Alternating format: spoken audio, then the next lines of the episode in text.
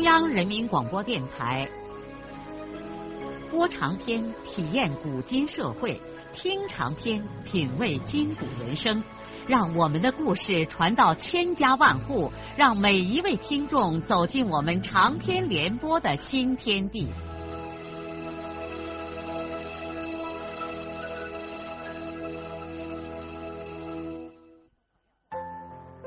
听众朋友，请继续欣赏荣获茅盾文学奖的、由中国文联出版社出版的路遥的长篇小说《平凡的世界》，由李野墨演播。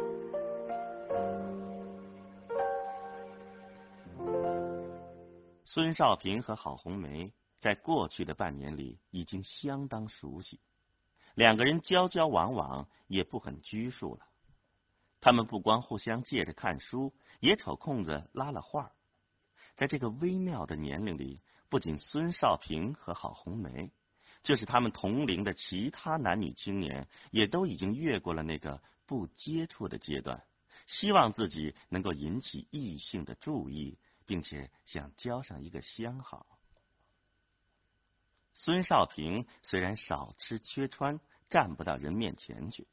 但有一个相好的女同学在一块交交往往，倒也给他的生活带来了一些活力。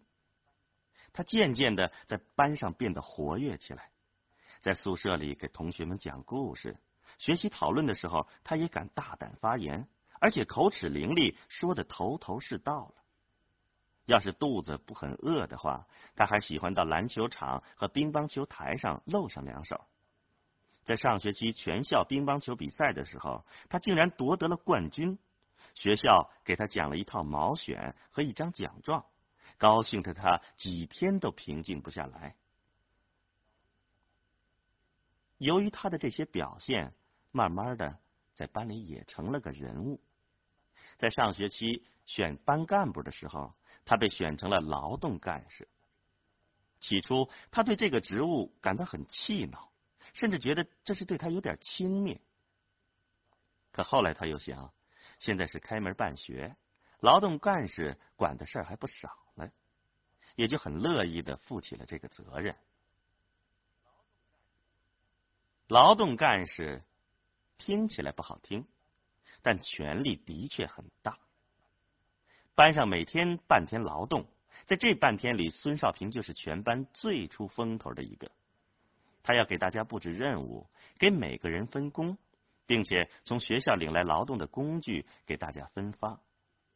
每次他都把最好的一件工具留给郝红梅。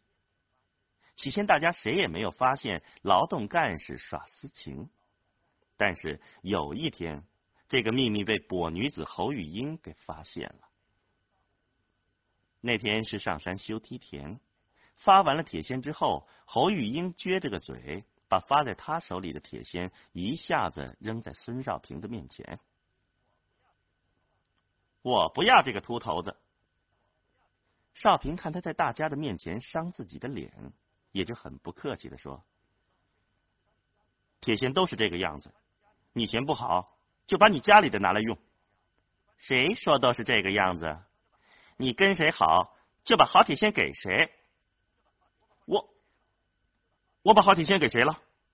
给你婆姨了。全班学生轰的一声都笑了，有些同学很快的扭过头去看郝红梅。郝红梅把铁锨一丢，捂着脸哭了。她随即转过身，跑回了自己的宿舍，干脆不去劳动了。侯玉英一跛一跛的走到人群里，大获全胜的扬着头。讽言讽语的说：“哼，贼不打自招。”这侮辱和伤害实在是太严重了。孙少平只感到脑子里嗡嗡直响，他一把关下自己手中的工具，怒气冲冲的向侯玉英扑过去，但是被他们村的润生和金波给拉住了。班里许多的调皮学生什么也不顾忌，只是嗷嗷的喊叫着起哄。直到班主任老师来，才平息了这场纠纷。从此以后，孙少平和郝红梅的关系就在班上成了公开的秘密。这使他们再也不敢频繁的接触了。他们都感到害臊，甚至在公开的场合互相都不理睬。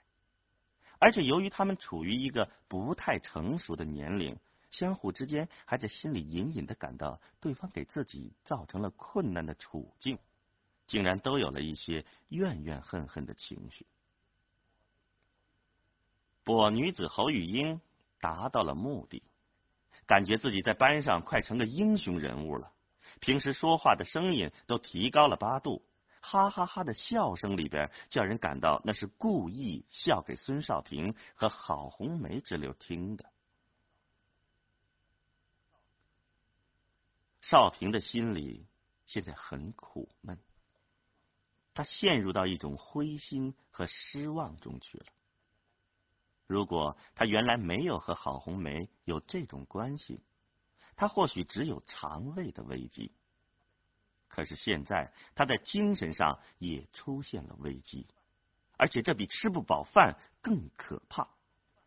他每次去拿自己那两个黑干粮的时候，再也看不见郝红梅的身影了。那双忧郁而好看的眼睛，现在即使是面对面的走过来，也不再那样叫人心动的看上他一眼了。在那以后的几个月里，他只是一天天的熬着日子，等着放假。直到上学期临放假的前一个星期，孙少平才想起几个月前郝红梅跟他借过一本创业史，到现在还没有还给他呢。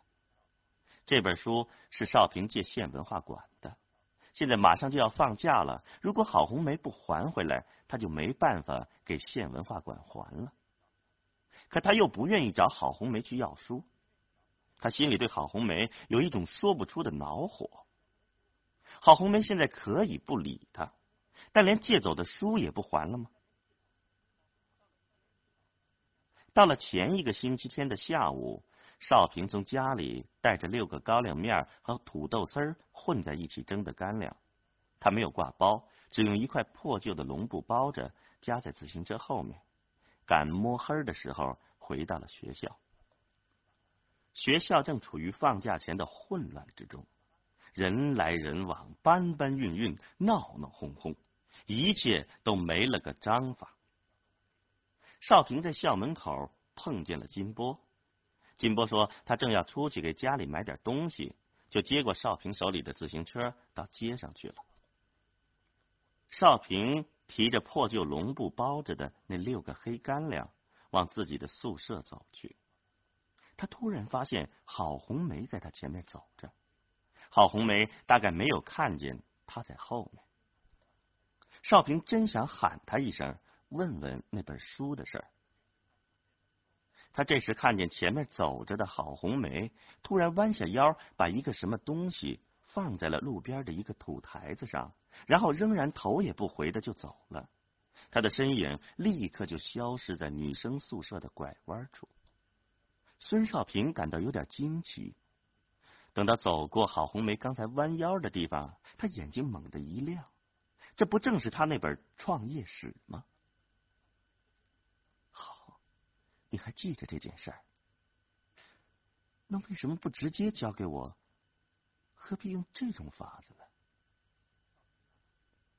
少平拿起那本书，却在摸黑中感觉到一些什么东西从书页里掉在了地上，他吃了一惊。连忙低头到地上去摸，他摸到了一块软软的东西，捡起来凑到眼前一看，天哪，原来是块白面饼。他什么也没顾上想，赶忙摸着在地上把散落的饼都拾了起来。饼上沾了些土，他把它们吹干净。少平拿着这几块白面饼，站在黑暗的学校院子里。眼睛里含满了泪水，他觉得他拾起的不仅仅是几块白面饼，而是很多很多。就是因为这些原因，孙少平才重新对这所学校充满了热爱。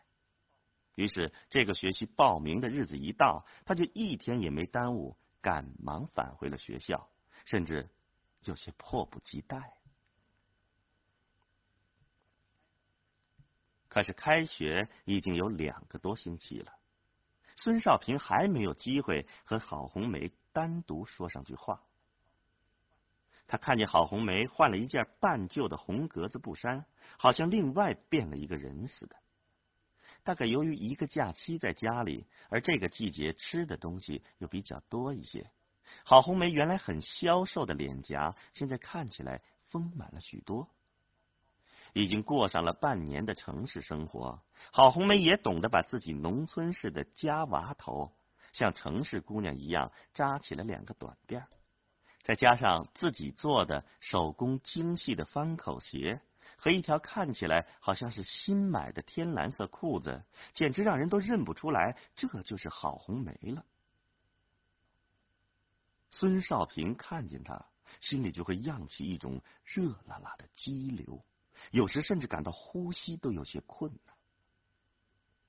当然，少平自己的衣服还是老模样，一身加织的老粗布。尽管金波妈给他剪裁成制服的式样，但仍然不能掩饰他本质上的土气。再加上暑假里给家里砍柴，被活柴活草染得肮肮脏脏。开学前，快把家里蒸馍的半碗碱面都给用光了。还是没有能够洗净。他看着自己这身叫他伤心的衣服，真想一把脱了扔掉。但是不管怎么说，他现在终于有了一个甜蜜的安慰。就他这副穷酸样，可班里也许是最俊的女子还想和他相好嘞。让侯玉英见鬼去吧！他就是想和自己好，自己也许还不愿意呢。这倒不是嫌侯玉英的腿，假如郝红梅的腿是跛的，他孙少平照样会和她好的。可是眼看半个多月过去了，少平还是没有能够和郝红梅拉上几句话。这倒不是说连一点机会也没有，其实他们单独碰见过好多次了，但不知郝红梅为什么又像上学期那样躲开了。而且常常看来是有意的在回避孙少平。少平对此摸不着头脑，想来想去，他连一点原因也找不出来。有一天下午，少平看见郝红梅又在篮球场上玩球，他自己也就旋磨着进了场。这并不是比赛，两边的篮板下面都有许多男女同学。站成一个半圆，谁逮住球，谁就投篮。不管是谁，在投了一次篮，紧接着又拿到球之后，就传给另外一个人，因为他们都是高中生了，已经懂得一些规矩和礼貌。少平看见郝红梅投了一次篮之后，球又一次的回到了郝红梅手里。当他正准备给别人传的时候，少平就在他后面喊：“给我一个。”红梅不会没有听见他的话，但好红梅没有理他，甚至连头也没有回，而是把球传给了站在另外一边的班长顾养民。本来少平已经伸出了手，却又不得不尴尬的把手缩回来。霎时间，他感到浑身的血都向脸上涌来，连眼睛也好像蒙上了一层灰雾，远远近近的，什么都看不清楚。他正要转身走开，金波把球给他传过来，他勉勉强强的把球逮住，又胳膊软绵绵的把球还给金波，一个人转身出了学校的操场。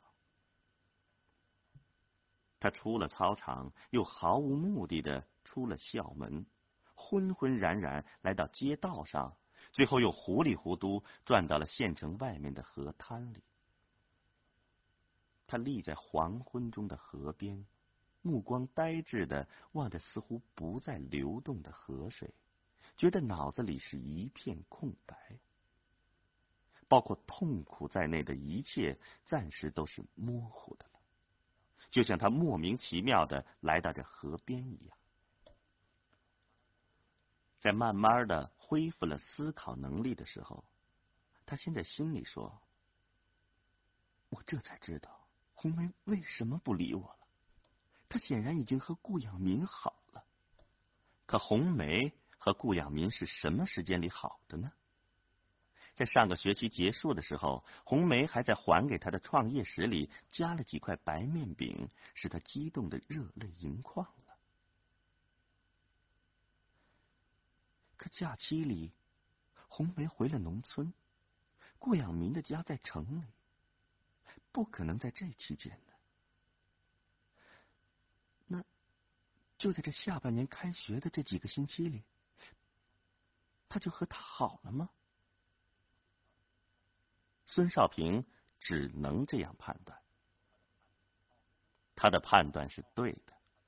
郝红梅正是在这几个星期里和顾养民好起来了。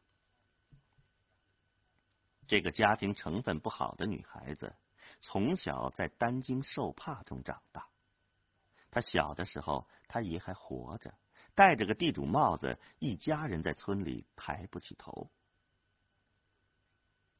就是背着这样沉重的政治包袱，他在社会的白眼和歧视中，好不容易才熬到了高中。由于他在这样的境况中长大，小时候就学得很乖巧，在村里尊大尊小，叔叔婶婶不离口，因此在贫下中农推荐本村的孩子上初中和高中的时候，村里的人没有谁考他。郝红梅很早就认识到了她不幸的人生和对一家人所负有的使命。严酷的生活使她过早的成熟起来。她表面上看来很平板，但很有一些心计。起先，他和孙少平一样，因为自己家庭贫困，觉得在众人面前抬不起头来。而最使他窘迫的是，他吃不起好一点的饭。顿顿都是黑高粱面馍。女孩子爱面子，她不愿意在大庭广众面前领取自己那份不光彩的干粮。顿顿饭都是等别人吃完了之后，她才去。可她万万没有想到，有一个人的情况和她完全一样。她于是很自然的对这个叫做孙少平的男生产生了一种同病相怜的感情。郝红梅由于自己坎坷的生活经历，实际上已经懂得了许多成年人的事儿，包括爱情和婚姻。但她和孙少平开始的交往中还没有这方面的意思。他自己早有盘算，他家成分不好，光景也不好，他自己要寻下个好人家，找个有钱的男人，将来好改变自己家庭的命运。他父母亲把全家未来的希望都寄托在他的身上，但他自己明白，一个女孩子成分又不好，上学只能上到高中就到头了，毕了业还得回乡劳动。至于将来推荐上大学，他家的成分是绝对不可能的。因此，他只有寻下个好婆家、好对象，才有可能改变他和全家人的状况。这也许是唯一可行的道路。如此说来，他自己现在穷成这个样子，怎么可能把命运交给一个和他同样贫穷的男人呢？因此，他和孙少平的接近，基本上是一种怜悯，怜悯别人，也让别人怜悯自己。但他们毕竟命运相似。这使他对这个男生内心充满了亲切的感情。在这个他得不到有爱的世界里，孙少平对他来说是宝贵的。只是那次侯玉英用污蔑性的语言当众攻击他是孙少平的婆姨的时候，他才感到又急又气又恼恨。他到这个县城的高中里来是另有所图的。说不定在这两年之中，他能高攀上一个条件好的男人。可侯玉英这么一闹，舆论就把他和孙少平拴在了一起，这使他非常的被动。他恨侯玉英，也对少平有点怨气。谁让你那么多情，每次劳动都发我一把好工具来？因此他便渐渐的开始和少平疏远了。他要让众人看见，他郝红梅并不是孙少平的婆姨。这样一晃就是几个月。临近放假的那几天，他才突然发现，在他那个破旧的箱子底下，还放着他从孙少平那借来的一本创业史。他立刻感到一种深深的内疚。他这么长时间没有理少平，还把他的书压了这么长时间而没有还给他。他知道这书少平也是从文化馆借的，现在马上就要放假，少平肯定很着急的要给人家还。这个孙少平，你咋不开口向我要呢？可他又一想，这要怪他自己，他应该主动的给人家还嘛。在临近放假的最后一个星期天，他匆匆忙忙的跑到男生宿舍给孙少平还书，可少平没在。金波告诉他孙少平回家去了，他只好又折身回了自己的宿舍。回到宿舍之后，他收拾东西的时候，发现自己的干粮袋里还有几块白面饼。夏收开始以后。他每星期天回去，常出山去捡麦穗儿。他母亲就用这麦子磨了点面，给他烙上了几张饼。他吃了几块，剩下的这些舍不得吃，一直放着。他突然产生了一种愿望，想把这几块饼连同书一块儿送给孙少平，以弥补他没有及时还书的过失。于是他把这几块白面饼。夹在那本创业史里，在黄昏的时候转到校园里头，等少平回来。他看见孙少平进了学校以后，又实在没有勇气当面把这书交给他，于是就采取了只有在他们这个年龄才会有的那样一种浪漫的方法。这个学期开学以后，郝红梅的一切也并没有什么改变。只是到了夏天，她还有一身没有补丁的衣服可以穿，因此不像冬天那样看起来过分的寒酸。正因为有这么一身衣服，他也才有心思把自己的头发整理了一下，自我感觉浑身利索了不少。以前由于自惭形秽，他常常不愿意到公共场所去露面，可现在他身上的这身衣服使自己鼓起了一点勇气。每当下午同学们玩篮球的时候，他也敢去了。不过他还不愿意进场，只是站在场外边看别的男女同学们玩。有一天下午，郝红梅还像往常一样，又站在篮球场边上看着别人打球。他们班的班长顾养民突然给他扔过来一个球，并且很亲切的说。你来玩吧，为什么老站在外面呢？他笨拙的接过顾养民抛过来的球，满脸通红，把球又扔给场内别的女同学。这些女同学就来拉他，他只好胆怯而兴奋的走上了篮球场。从这以后，他几乎每天下午都去操场打篮球。没过多少时间，他就成了全班女生中柿子最硬的一个。也就是在这期间，班长顾养民渐渐的对他热情起来。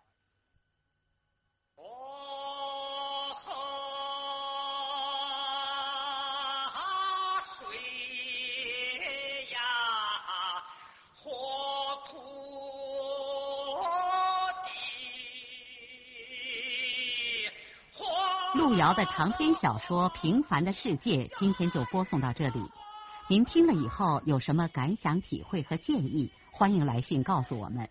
来信请寄中央人民广播电台听众工作部，邮政编码幺零零八六六。请明天继续收听。节目编辑叶咏梅。